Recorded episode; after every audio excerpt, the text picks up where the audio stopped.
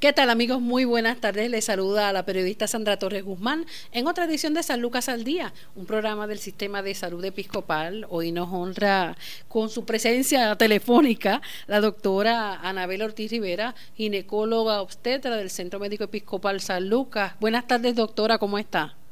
Buenas tardes, bien, ¿y ustedes cómo están? Mucho gusto en volver a la radio. Muchas bendiciones, doctora. Son tantas los temas, ¿verdad?, que, que, tenemos para hablar con usted que yo creo que necesitaríamos un par de ediciones para, unas cuantas ediciones para poder desglosarlos y aún así no nos daría el tiempo. Pero vamos a, comenzar, ¿verdad?, eh, dialogando sobre lo que son las enfermedades ginecológicas de la mujer ¿Cuáles son las más frecuentes y, eh, verdad, según la etapa en que nos encontremos, qué debemos tener presente? Pues Sandra, las más frecuentes, ¿verdad? Eso depende de la edad reproductiva en la que se encuentra la mujer usualmente, pero muchas em, eh, mujeres vienen a las oficinas médicas ginecológicas, ¿verdad? Eh, mm, quejándose de infecciones vaginales. Eso yo pienso que es una de las visitas médicas más frecuentes cuando las mujeres vienen quejándose de que tienen alguna secreción vaginal o que tienen algún mal olor o que tienen algún picor, alguna irritación pienso que es una de las eh, visitas más frecuentes que tenemos nosotros los ginecólogos en las oficinas médicas. Esa es una de las visitas más frecuentes. Y pues hay una gama eh, grande, ¿verdad?, de enfermedades infecciosas, vaginales, que pueden ser eh, infecciones comunes, ¿verdad? Como pueden ser infecciones de tipo de enfermedades de relaciones sexuales, ¿verdad? hay de todo y hay muchas pacientes que se preocupan, ¿verdad? Porque le tienen alguna secreción y pueden pensar que son de tipo eh, de transmisión sexual y vienen eh, rapidito a la oficina y se ¿verdad? para que se quieren revisar para estar seguras de que esa infección es algo común o es algo que se tiene que tratar o es algo que pudiera ser de transmisión sexual. Así que ya usualmente vienen rápido a consultarlo con su médico de cabecera. Doctora, la mayoría de las visitas que se reciben en el caso suyo, le pregunto, eh, ¿son preventivas la mujer aquí en la zona realiza sus visitas como debe realizarlas por lo menos eh, una vez al año aunque no tenga ningún diagnóstico o la mayoría son remediativas. Es decir como usted menciona luego de que entonces tienen unos síntomas unas señales que no son normales de su cuerpo y entonces van a ver qué es lo que está pasando. Cuál es la realidad pues yo te diría, Sandra, que con el paso de los años en mi práctica, eh, yo he visto que se han vuelto muchas veces, eh, pacientes han venido para ver verificarse una vez al año con su eh, prueba de PAP, ¿verdad? Con su prueba de cernimiento, con su prueba de cernimiento para cáncer de mama, para cáncer cervical. Muchas mujeres hoy en día han tomado, ¿verdad? Se han empoderado de su cuerpo y han dicho, yo voy al médico una vez al año y me reviso, quiero que me hagan laboratorios, quiero que me revisen eh, para que me manden a hacer mi mamografía, para que me hagan mi prueba de cernimiento de cáncer, sin tener ningún tipo de, síntomas. Hay algunas pacientes, yo diría que la mitad, ¿verdad?, que vienen básicamente porque tienen algún flujo o porque tienen alguna queja, ¿verdad?, con falta de menstruación o tengo alguna queja y quiero ir, ¿verdad?, y de una vez, ¿verdad?, pues uno las orienta y ellas de una vez se dejan llevar y uno le dice, mira, es importante que te hagas esta prueba o aquella prueba y ellas entonces se dejan orientar pero eh, ha habido un cambio. Yo pienso que desde el inicio de mi práctica, ¿verdad? Que las pacientes básicamente venían porque tenían una queja. Hoy en día muchas mujeres y muchos pacientes, ¿verdad? Me refiero a varones y mujeres, porque en otras prácticas pasa lo mismo. Han tomado conciencia de la importancia de, que uno prevenga, ¿verdad? Que esa es una de las partes más importantes de la medicina, que uno tenga prevención, ¿verdad? Más que uno se atienda una, una parte que ya está dañada, ¿verdad? Los pacientes vienen muchas veces para prevenir. Por eso es que yo pienso, ¿verdad?, que ya no duramos 50 años, sino yo siempre le bromeo a los pacientes y le digo, usted va a durar 100 años, ¿verdad? Ya, ya uno dura 80, 90 años muy bien de salud, porque ya uno, ¿verdad?, va y previene, previene salud, que eso es muy bueno, que eso es muy bueno. Según las etapas, ¿Por qué se debe visitar la oficina de, de, un ginecólogo? Que no vaya a ser solamente cuando estamos en la etapa de embarazo, como pasa en algunos casos, en muchos de los casos. Eh, ¿Desde qué edad la mujer, la niña, en este caso la fémina, debe acudir a la visita de, de ginecólogo? Bueno, en las pacientes desde jóvenes pueden venir, pero usualmente menores de 18, nosotros casi siempre esperamos que ese paciente visite al pediatra, ¿verdad? A su médico de familia muchas veces, y ese médico pediatra o médico de familia puede hacer la misma orientación que nosotros, puede hacer el mismo examen que nosotros, ¿verdad? Siempre orientando sobre eh, eh, enfermedades de transmisión sexual, cómo hacer una buena higiene, este, cómo eh, hacer prevención, ¿verdad? Este, eh, algunas enfermedades, ¿verdad? Tiroides, azúcar, hemoglobina, cómo es que va a llegar su primera menstruación.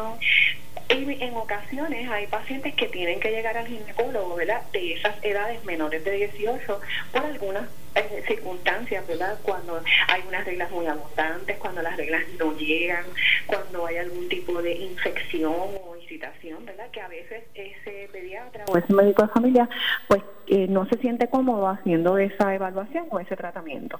Este pacientes que a veces comienzan a tener eh, actividad sexual antes, ¿verdad? Antes de esa edad, pues a veces, este, pues tienen que venir al ginecólogo para algunas orientaciones, este, antes. Así que pues a veces antes de los 18 pues tienen que llegar.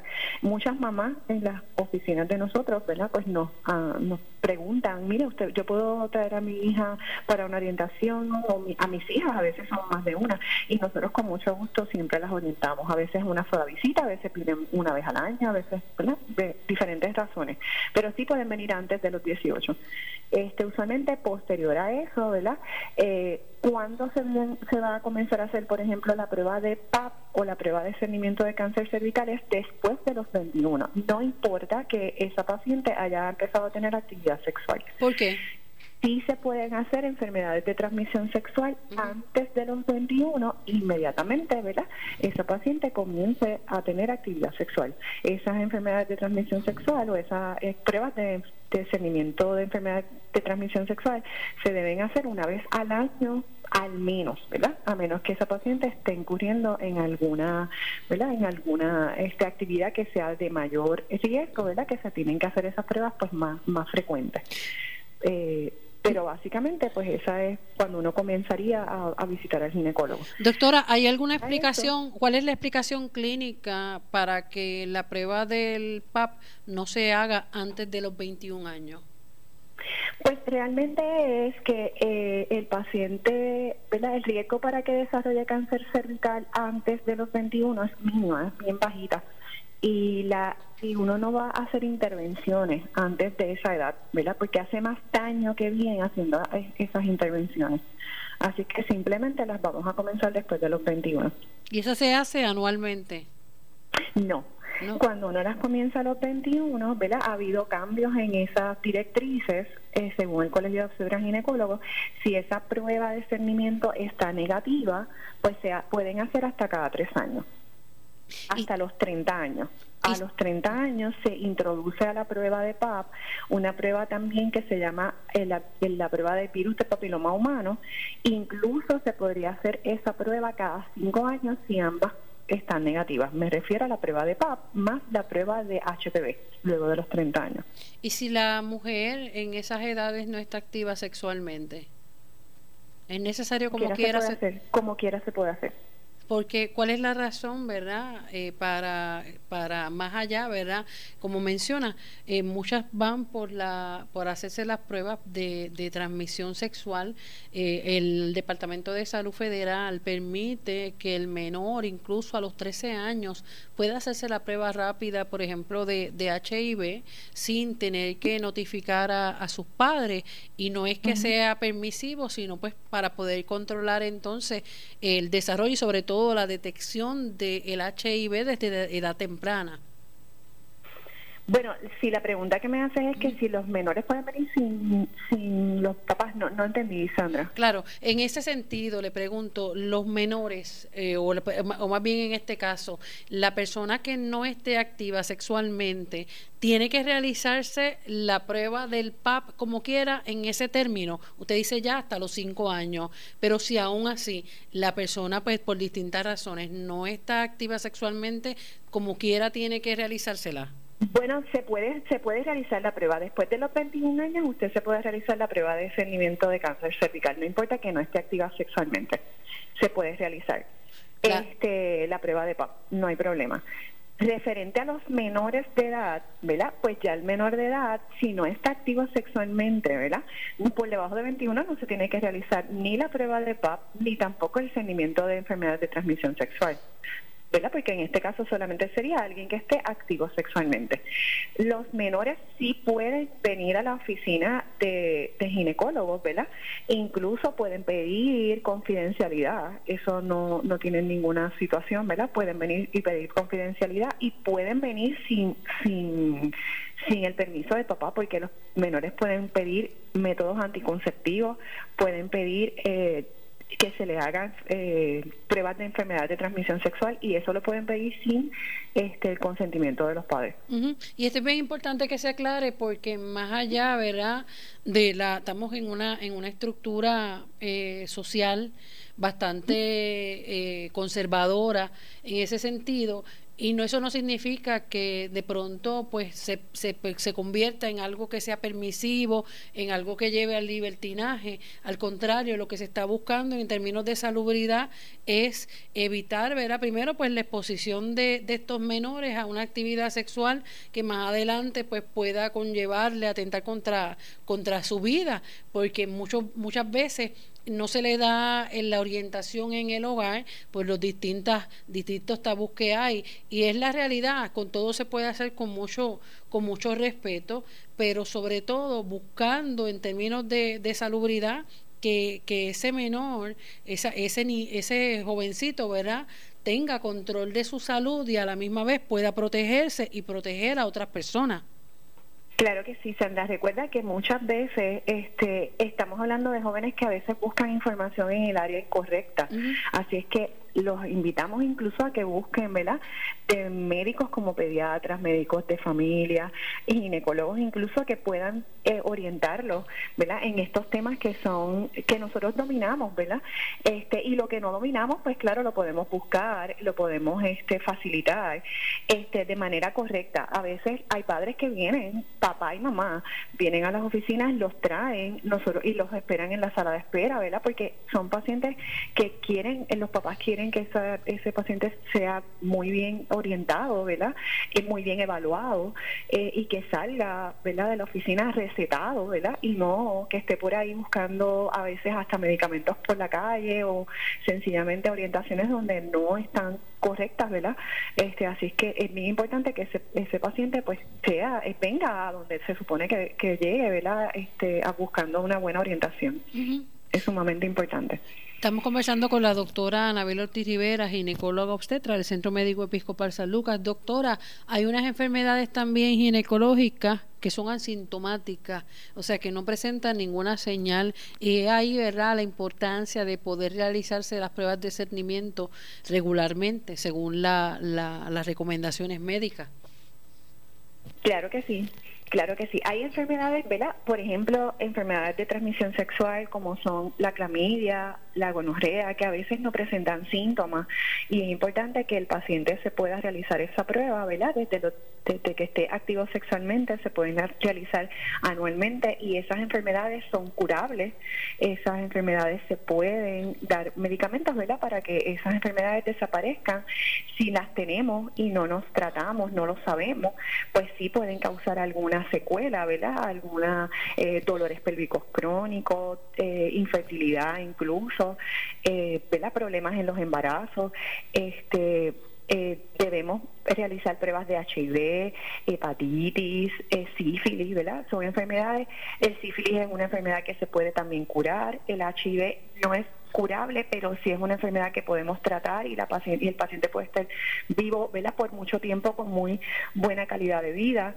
Eh, la hepatitis lo mismo, ¿verdad? Son enfermedades que no se curan, pero sí el paciente puede estar eh, bien atendido con muy buena calidad de vida, pero si no lo sabemos, pues ese paciente pues puede sufrir problemas del hígado, ¿verdad? Es sumamente serio. Así que son enfermedades que deben ser, ¿verdad? Hechas el seguimiento, ¿verdad? Bastante seguido, una vez al año.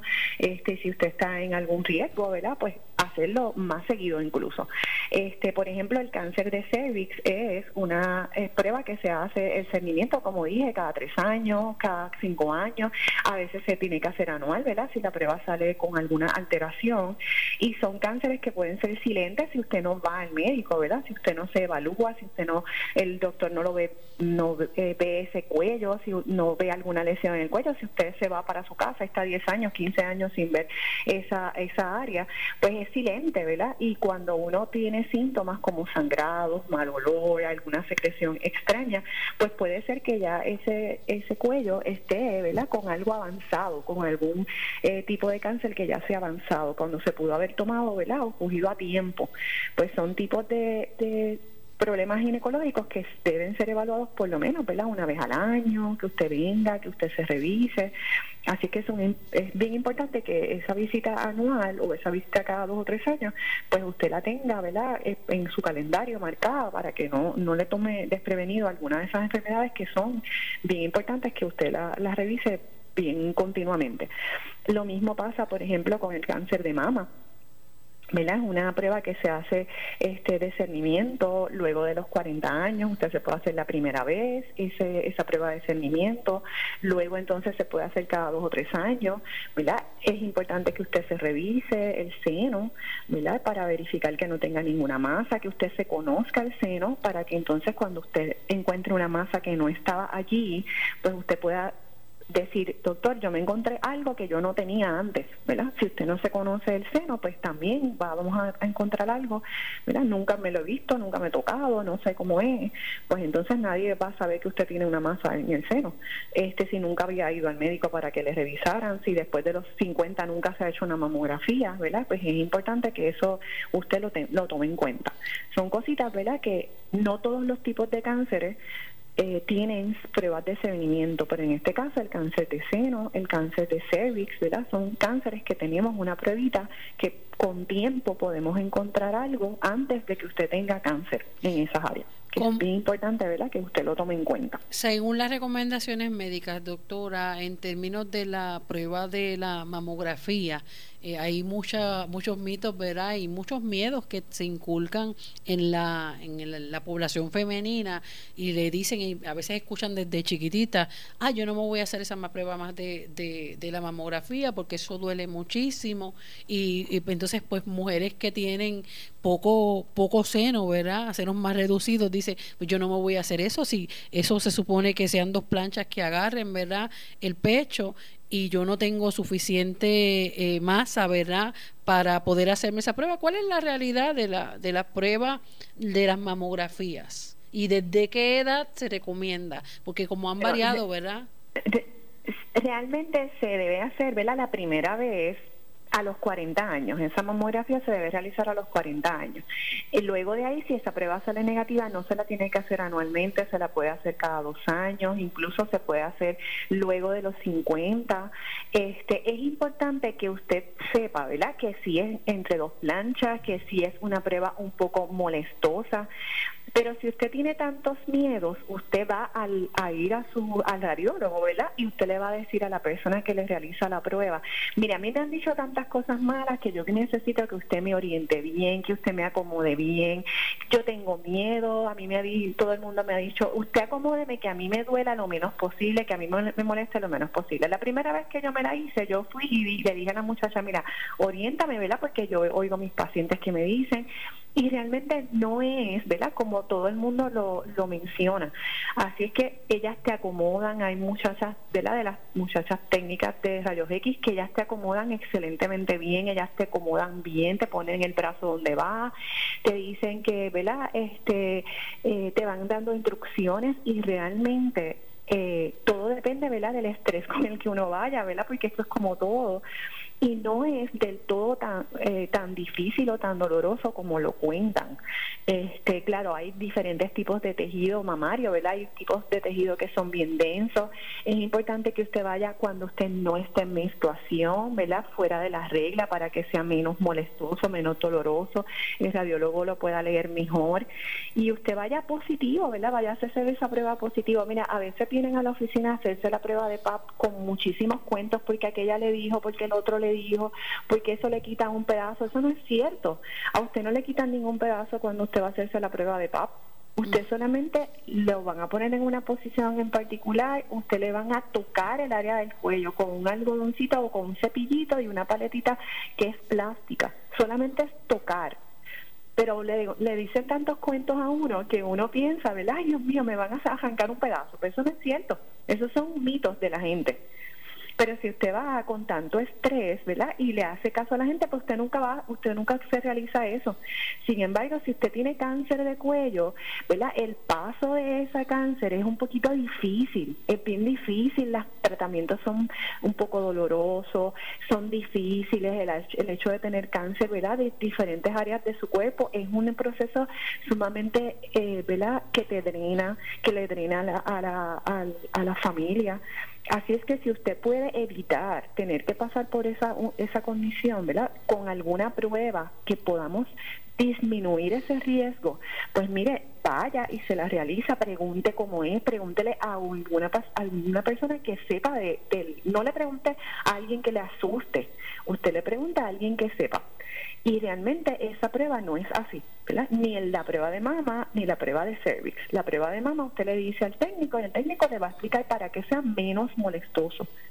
Y la prueba de cáncer lo mismo, no es tal cuento, ¿verdad? De que es doloroso, de que es así o que es asado y usted se lo dice al médico, usted le dice, yo tengo miedo y el médico se lo va a hacer con calma, le va a hacer un, ¿verdad? Una, un día que va a tener menos, menos estrés, va a ser un, un paso un poquito más fácil y yo por lo menos siempre le aseguro que, que va a tratar, vamos a tratar de que ese día no, no, no pase por una situación difícil. Y en el caso, ¿verdad? Menciona la primera prueba debe ser a los 40 años, a menos que entonces la paciente tenga una herencia directa, ¿verdad? De, de la madre. ¿Cuáles son, cuáles son la, la cercanía, ¿verdad? Sanguínea para que una mujer tenga que realizarse tal vez la prueba de, de, de la mamografía ya a los 35 años? Usualmente mamá, hijas o hermanas. La, la madre, las hijas o la, o, la, o la hermana. De primera línea, familiares de primera línea. Y entonces eso debe ser a los 35 años. Bueno, usualmente hay que hacer evaluación, ¿verdad? Hay que evaluar, eh, consultar tal vez con el oncólogo de esa familia, verificar si ese cáncer que tuvo es tiene alguna parte genética, ¿verdad? Hay muchas pruebas hoy en día que se realizan referente a ese tipo de cáncer. Claro. Entonces ahí uno decide qué cosas, qué intervenciones uno tiene que hacer antes, ¿verdad? Si hay que hacer alguna intervención antes de esa de esa fecha. ¿Por qué la prevalencia, verdad, de, de cáncer de mama entre las mujeres puertorriqueñas? Pues realmente aquí, este Sandra, hay mucha consanguineidad, ¿verdad? Aquí hay mucha gente, es una islita, tenemos mucha, el que no, el que más o el que menos tenemos una, más para atrás somos familia, ¿verdad? Somos primos, somos eh, primos lejanos. Aquí hay mucha, eh, tenemos familia, somos mucha gente, somos familia. Y la y la alimentación. Aumenta el riesgo. También, también. La alimentación, y el peso el peso, una persona, una mujer pues con problemas de obesidad, ¿tiene más riesgo de desarrollar cáncer de mama? La obesidad definitivamente es una, una enfermedad, una condición que nos aumenta riesgos para todo, para presiones elevadas, para diabetes, para problemas de cáncer de colon, de mama, ¿verdad? Para diferentes tipos de cáncer, este cáncer de endometrio, ¿verdad? Este eh, definitivamente eh, sí, nos aumenta riesgos para diferentes tipos de cáncer. Claro, pues vamos a hacer ya en breve una pausa con la doctora Anabel Ortiz Rivera, eh, ella es ginecóloga obstetra y es nuestra invitada esta tarde en San Lucas al Día. ¿Qué tal si para el próximo segmento, doctora, vamos a hablar de otros tipos de cáncer que no son tan fácil, ¿verdad?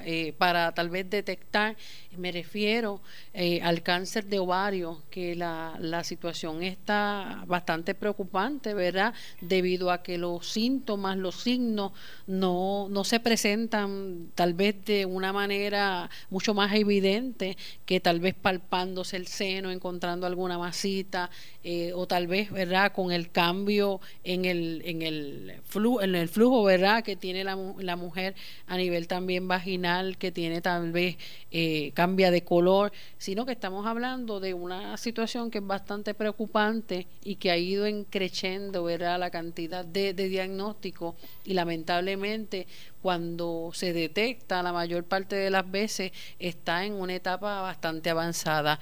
Pero esto luego de la pausa con la doctora Anabel Ortiz Rivera, hoy en San Lucas al Día, un programa del Sistema de Salud Episcopal. Continuamos en San Lucas al Día, un programa del Sistema de Salud Episcopal. Hoy estamos conversando con la ginecóloga obstetra, la doctora Anabel Ortiz Rivera, del Centro Médico Episcopal San Lucas. Doctora, se quedó en el tintero el tema de la, el diagnóstico de lo que es cáncer de ovario. ¿Por qué es tan complejo ese diagnóstico? Pues Sandra, eh, comparándolo ¿verdad? con los que hablamos más, más temprano, el cáncer de ovario eh, no es un cáncer que podemos diagnosticar desgraciadamente con tiempo, ¿verdad? Comparándolo con el cáncer de mama o el cáncer de cervix, que, es un que son cánceres que tenemos pruebas de cernimiento. El cáncer de ovario no tiene pruebas de cernimiento. Desgraciadamente, cuando lo podemos diagnosticar es cuando tenemos etapas avanzadas de ese, de ese cáncer. No es, una, no es un cáncer que podemos tener pruebas en la oficina, ¿verdad? Pues no podemos, no tenemos una prueba como el de, el de PAP, no tenemos una mamografía, desgraciadamente, ¿verdad? No lo podemos diagnosticar por sonograma ni por examen físico, con anticipación. Cuando está en etapas bien tempranas, pues no nos da síntomas y tampoco encontramos ¿verdad? signos en ninguno de estos estudios, ¿verdad? ya sea en un examen físico o sea en una, en una prueba como un sonograma, un CT scan, un MRI. No, no tenemos, desgraciadamente, manera de diagnosticarlo con anticipación. Cuando ya lo encontramos, está en etapas avanzadas y la curación, ¿verdad? Pues es bien eh, difícil de hacer cuando ya estamos en etapas avanzadas. Ese es uno de los eh, diagnósticos tan difíciles de hacer, ¿verdad? Este, desgraciadamente. Eh, para nosotros los ginecólogos, pues cuando ya lo encontramos es, es difícil, es triste porque es tarde, es, desgraciadamente es tarde. ¿Puede camuflajearse con otros síntomas, con otras afecciones también ginecológicas? Sí, ginecológicas, eh, urológicas, este, gastrointestinales, ¿verdad? Porque sus síntomas, incluso en, en etapas avanzadas, son bien, eh, ¿verdad? Se, se, se, van a confundir con otras cosas. Por ejemplo, puede ser este problemas como gastrointestinales, como eh, cuando tenemos, estamos llenos de gases abdominales, tenemos la barriga un poco inflamada. Este, por ejemplo, nos vamos a sentir como llenos de comida, no podemos a veces como comer bien, podemos tener pérdida de peso. Podemos tener eh, molestias en el área pélvica este, podemos tener problemas como eh, de estreñimiento, diarrea, ¿verdad? Cambios en nuestros hábitos para ir al baño. Este, a veces tenemos problemas como de ir al baño frecuentemente. O sea, todos estos síntomas que te acabo de mencionar, pues son bien vagos, ¿verdad? Son síntomas que uno los, ¿verdad? Pueden ser nada, como pueden ser cosas bien serias. Este, pueden ser nada, como pueden ser síntomas de un cáncer de ovario, pero pueden ser nada, como pueden ser otras cosas bien comunes, como alguna mala digestión, como una infección de orina, como que algo nos cayó mal, ¿verdad? Es algo bien difícil de diagnosticar porque este yo le mencioné esos cuatro o cinco síntomas y uno no, no tiene que salir corriendo a decirle yo tengo cáncer de ovario, ¿verdad? Porque, por ejemplo, que, que tengo gases o que tengo problemas como de diarrea o que tengo molestias en, la, en el área abdominal, pues este pueden ser, me cayó algo mal o, por ejemplo, tengo problemas en la vesícula o tengo este una lo que se llama colon irritable, ¿verdad? Y no necesariamente es cáncer de ovario. Este, pero se puede confundir con cualquiera de esas cosas que acabo de mencionar, ¿verdad? Lo importante es que si usted tiene eso y se y persisten esos síntomas, este usted debe acudir al médico. ¿A cuál? Pues a su médico de cabecera, a su médico internista, a su médico de familia. Probablemente va a tener que ser evaluado por el ginecólogo, ¿verdad? En caso de que usted sea mujer, va a tener que ser evaluado por el gastroenterólogo porque realmente, ¿verdad? Pueden ser síntomas bien bien este confusos pueden ser síntomas confusos. Desgraciadamente, si su si usted tiene una etapa temprana de cáncer de ovario, a veces no es tan fácil llegar al diagnóstico, ¿verdad? Este, los ovarios son unas, una, unos órganos que son pequeños, ¿verdad? En el área pélvica y no necesariamente, ¿verdad? Vamos a poder ver ese tipo de cáncer en estudios cuando son en etapas bien tempranas, porque son como unas semillitas de cáncer que están solamente en esa área las vamos a ver cuando estén regadas, ¿verdad? Cuando esas este, semillitas estén ya en el área del intestino, en el área de otras, ¿verdad? Otros órganos que estén en, en el área abdominal. Por eso es que es tan difícil hacer el diagnóstico. ¿Qué tienen que ver los quistes? ¿Una mujer multiquística necesariamente podría desarrollar cáncer de ovario o no? No, no, no tiene, nada, no tiene relación eh, con que aumente el, el cáncer de ovario. ¿Por qué se desarrollan los quistes? Los quistes son otra cosa. Los quistes y el cáncer de ovario son cosas completamente diferentes.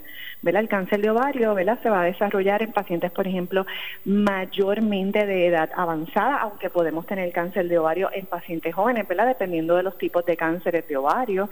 Este, puede haber eh, aumento de cáncer de ovario, por ejemplo, en pacientes que tengan historial familiar. ¿verdad? Hay algunos tipos de cánceres de ovario que pueden estar en línea familiar. Podemos tener este, por ejemplo, eh, pacientes que tienen eh, mayor riesgo de cáncer de ovario eh, cuando tienen comienza su menstruación muy temprano y termina muy tarde, ¿verdad? Son pacientes que uno tiene que ponerle el ojo, ¿verdad? Este, sencillamente estar bien pendiente. Pacientes con eh, ovarios poliquísticos es otro diagnóstico. Esos son otros pacientes que tienen otros diagnósticos. Por ejemplo, pacientes que tienen ovarios poliquísticos son pacientes usualmente con sobrepeso, son pacientes que tienen reglas irregulares, que las reglas no le vienen todos los meses, ¿verdad? Que saltan las menstruaciones. Esas pacientes tienen problemas metabólicos, ¿verdad? Tienen un, una eh, eh, un físico en particular, usualmente son más anchitas arriba, este, usualmente pueden tener vellos en la cara, ¿verdad? Pueden tener alguna área en el cuello, este, que es un poquito más oscura, podemos tener problemas para quedar embarazada.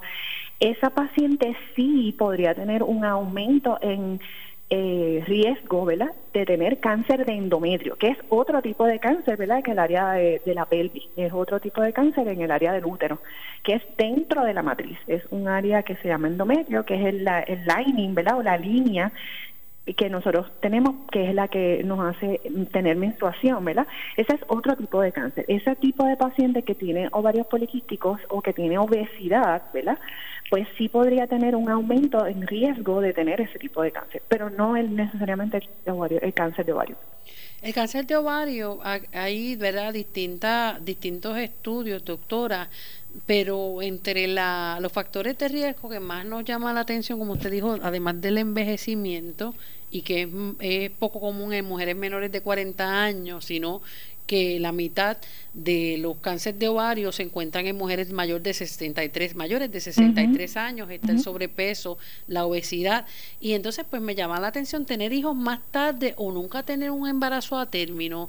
Habla de, de mujeres, ¿verdad? Que su primer embarazo a término completo surge después de los 35 años. ¿Hay alguna, eh, eso es un mito, es una realidad? Porque realmente pues no, nos llama la atención el hecho de, la maternidad tardía. Pues usualmente son pacientes que tienen, ¿verdad? Este, al tener maternidad tardía, son pacientes que tienen mayor eh, es, mayor cantidad de estrógeno durante esa, esa toda esa vida. Mm. Toda esa vida ellas van a tener mayor cantidad de estrógeno, ¿verdad? Eso es lo que implica el que tú tengas este, una maternidad tardía. Este, por eso es que tenemos mayor riesgo, ¿verdad? De cáncer de ovario, cáncer de seno, por ejemplo, ¿verdad? Y nos pone a mayor eh, riesgo de tener cáncer de ovario, seno. ¿La terapia hormonal tiene que ver eh, con el desarrollo de cáncer de ovario?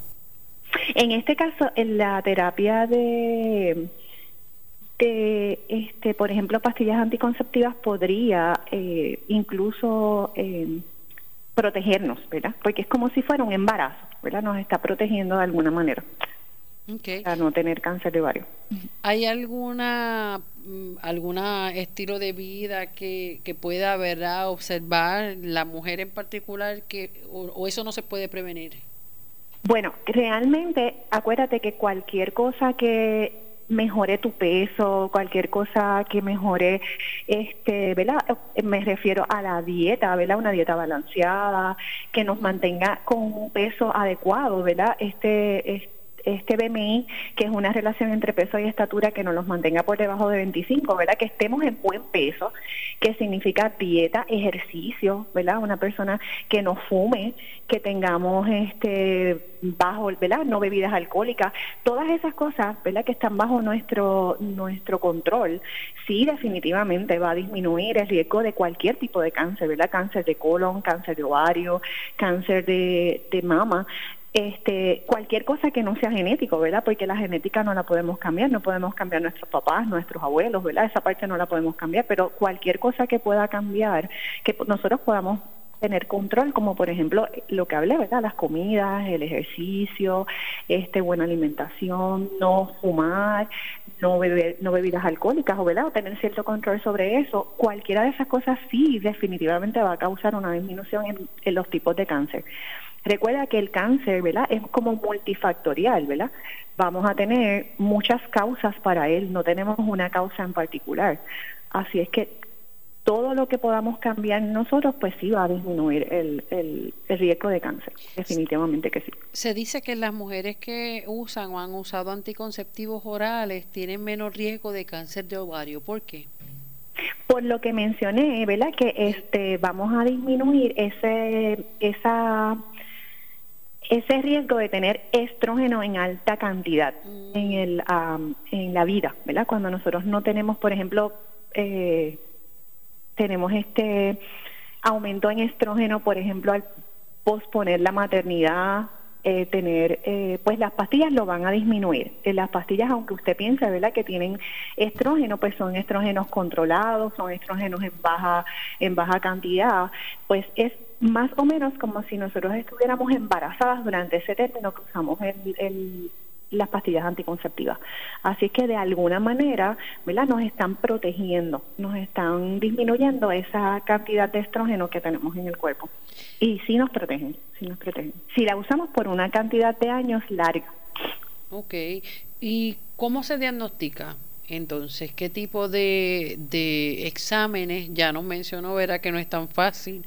Eh, mayormente no es tan fácil. Usualmente, ¿verdad? Usualmente lo vamos a diagnosticar cuando el paciente eh, tiene alguno de estos síntomas que mencioné, usualmente con algún tipo de, de sonograma, ¿verdad? De imagen, este que encontremos alguna masa, ¿verdad? Y si encontramos alguna masa, realmente tenemos que hacer alguna cirugía, que extraigamos la masa y que esa masa sea evaluada por un patólogo y el patólogo nos diga que es un tumor, ¿verdad? Y que el tumor sea maligno. Esa es la manera de hacer el diagnóstico. Se habla mucho, ¿verdad?, de pruebas, por ejemplo, de sangre, como por ejemplo el CA125, que son marcadores de tumor, y muchos médicos, ¿verdad?, especialmente los médicos primarios, lo envían sin tener ningún diagnóstico y eso es incorrecto, ¿verdad?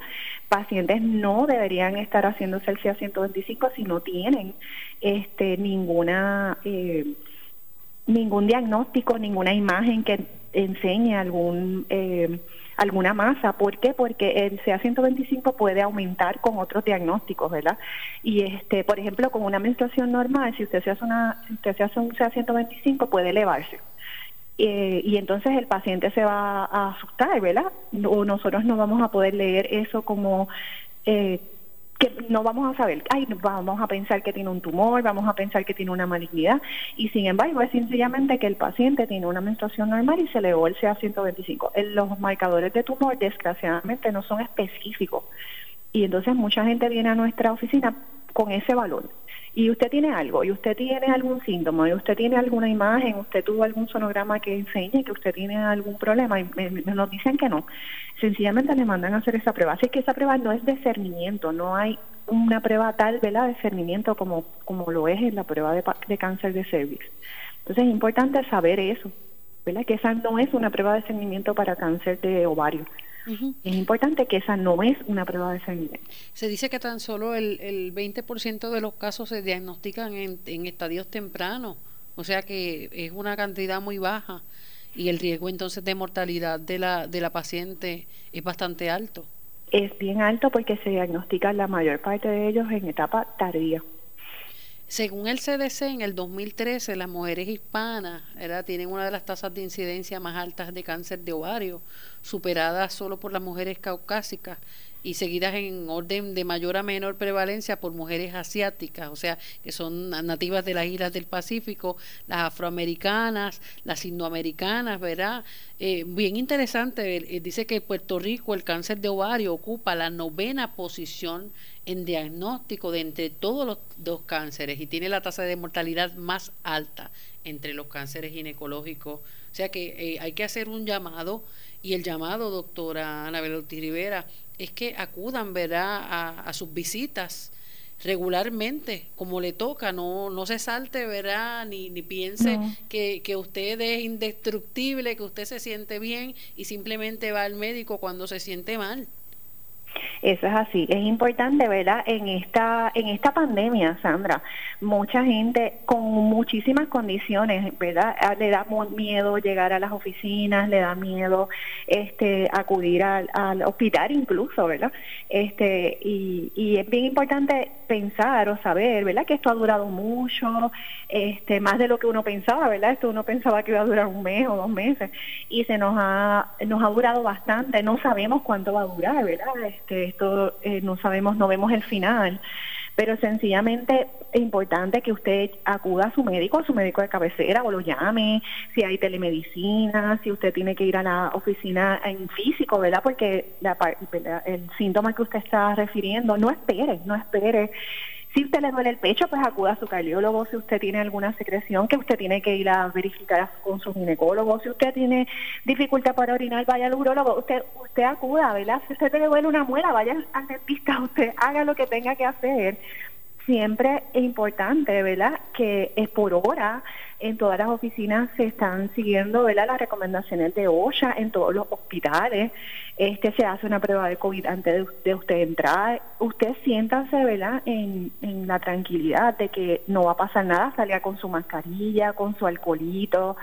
Es importante que usted acuda, no espere, ¿verdad? porque el problema es que si usted espera, pues como es este el caso del cáncer de ovario, ¿verdad? Si usted espera, pues se nos pasan, ¿verdad? Esas semanas, esos días importantes que son importantes para el diagnóstico, importantes pues para la sobrevivencia, ¿verdad?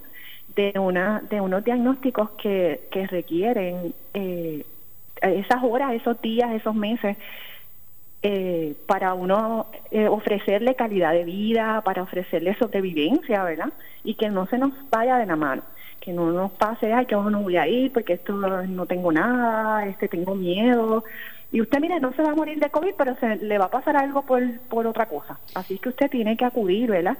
Con su eh, cuidado pero debe acudir al médico, no, no lo deje pasar o llame. A lo mejor hay cosas que se pueden resolver por telemedicina y hay cosas que usted tiene que ir al médico y tiene que resolverla. No le dé miedo.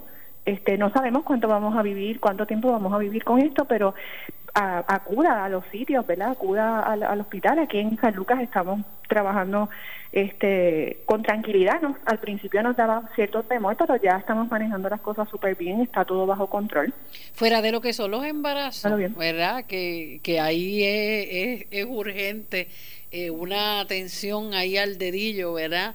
para que eh, ese nacimiento y ese pacto verdad pueda pueda tener pueda hacerse pues, en el, con el mayor de los éxitos y pues porque hay una según las etapas verdad de, del embarazo hay unas pruebas, hay eh, unas vitaminas, hay unas cosas que hay que hacer, ¿verdad? Paso a paso. Fuera de lo que es el embarazo, doctora, ¿qué condiciones ginecológicas se han visto en riesgo durante esta pandemia por precisamente lo que dice la gente que eh, evita ir a las oficinas médicas y a los hospitales por miedo al COVID?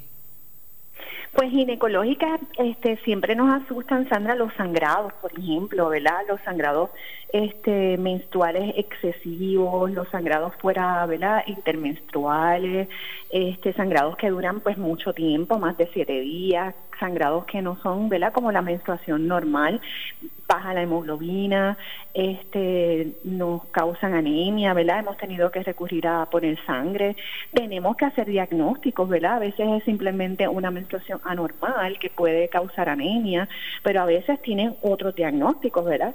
Como por ejemplo cáncer de endometrio, ¿verdad? Que es el otro cáncer que, que está, quedó fuera, ¿verdad? Pero sí, este, a veces hiperplasia, que no es cáncer, pero entonces tenemos que revisar, tenemos que detener el sangrado. Porque realmente pues nos puede producir problemas. Este, así es que definitivamente debemos eh, hacer una revisión. Por lo menos eso mencionamos eh, hace rato, pues las enfermedades de transmisión sexual son enfermedades que muchas veces tienen cura, pero tenemos que eh, pues tienen tienen cosas que nos pueden causar eh, secuela, ¿verdad? Como por ejemplo dolores crónicos, infertilidad, así que deben ser tratados con urgencia, ¿verdad? Eh, embarazos eh, ectópicos, por ejemplo, embarazos fuera de la matriz, ¿verdad? Sangrados durante el embarazo. Así es que tenemos que, que ir con premura, ¿verdad? A atendernos esos embarazos. Pruebas, como tú bien dijiste, pruebas fuera, si no se nos pasan la fecha de algunas pruebas importantes, este, durante los embarazos, pruebas de azúcar, pruebas de, este, por ejemplo, de malformaciones. Así que debemos también acudir a hacer un buen cuidado prenatal, ¿verdad? Este, consultar cuándo, cuando puedo ir, cuándo puedo saltar la visita. Este, no queremos que se nos vaya a pasar por alto nada durante ese, ese em, cuidado prenatal, ¿verdad? Este, hay muchos prematuros, hay muchos embarazos prematuros, no por el COVID, sencillamente eso siempre ha habido un historial, ¿verdad? Una estadística alta en Puerto Rico, así es que es importante que usted acuda al médico y que no vayan a hacer su bebé prematuro y siempre hay que darle un tratamiento importante a, esa, a ese embarazo para que eso no suceda.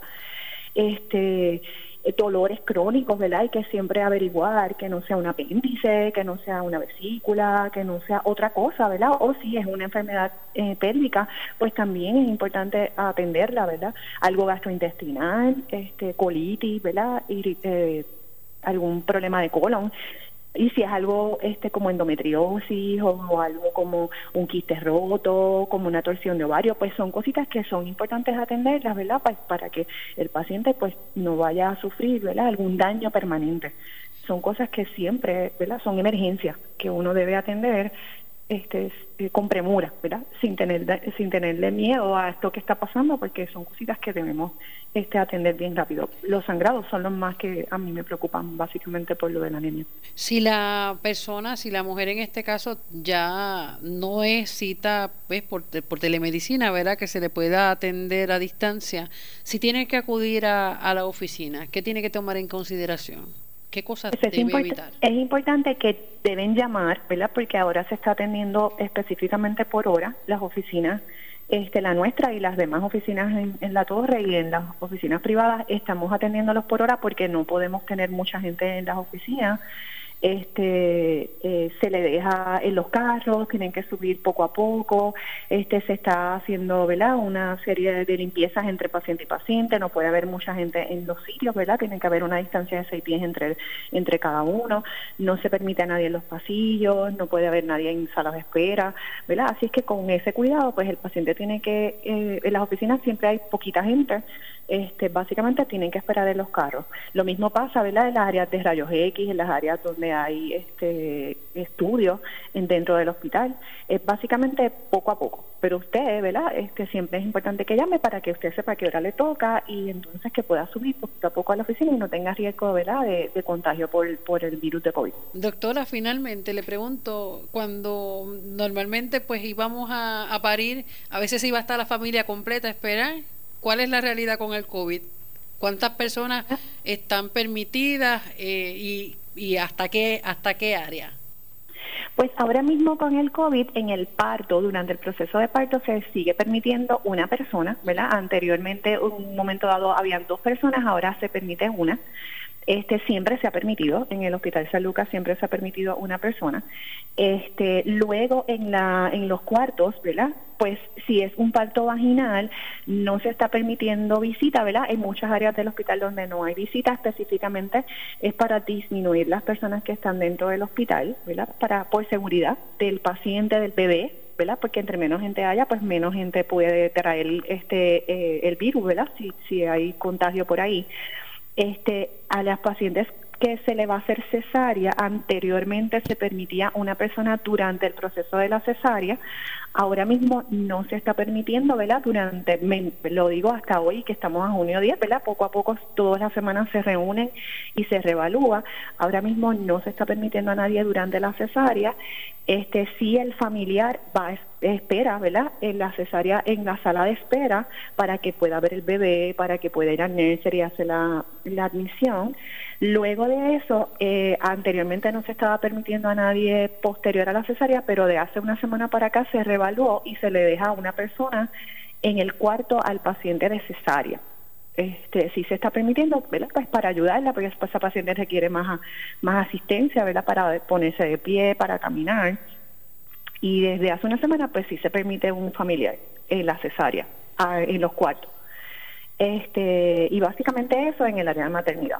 Eso es lo que estamos haciendo. Excelente, doctora. Un número de, de teléfono donde podamos contactarla para más información. Claro que sí, estoy en la oficina 804 en la Torre Médica San Lucas y el teléfono es el 913-0005, aquí a la orden. Gracias, doctora Anabel Ortiz Rivera, ginecóloga obstetra del Centro Médico Episcopal San Lucas. Bendiciones, buenas tardes. Gracias, Sandra. Buenas tardes. Bueno, hasta aquí un tema sumamente interesante. Eh, así que esperamos, ¿verdad?, que usted tome nota y sobre todo pueda tomar todas las precauciones y todas las previsiones para un mejor cuidado de su salud. Nosotros nos despedimos. Regresaremos mañana, si Dios lo permite, a otra edición más de San Lucas al día. Tengan todos ustedes buenas tardes.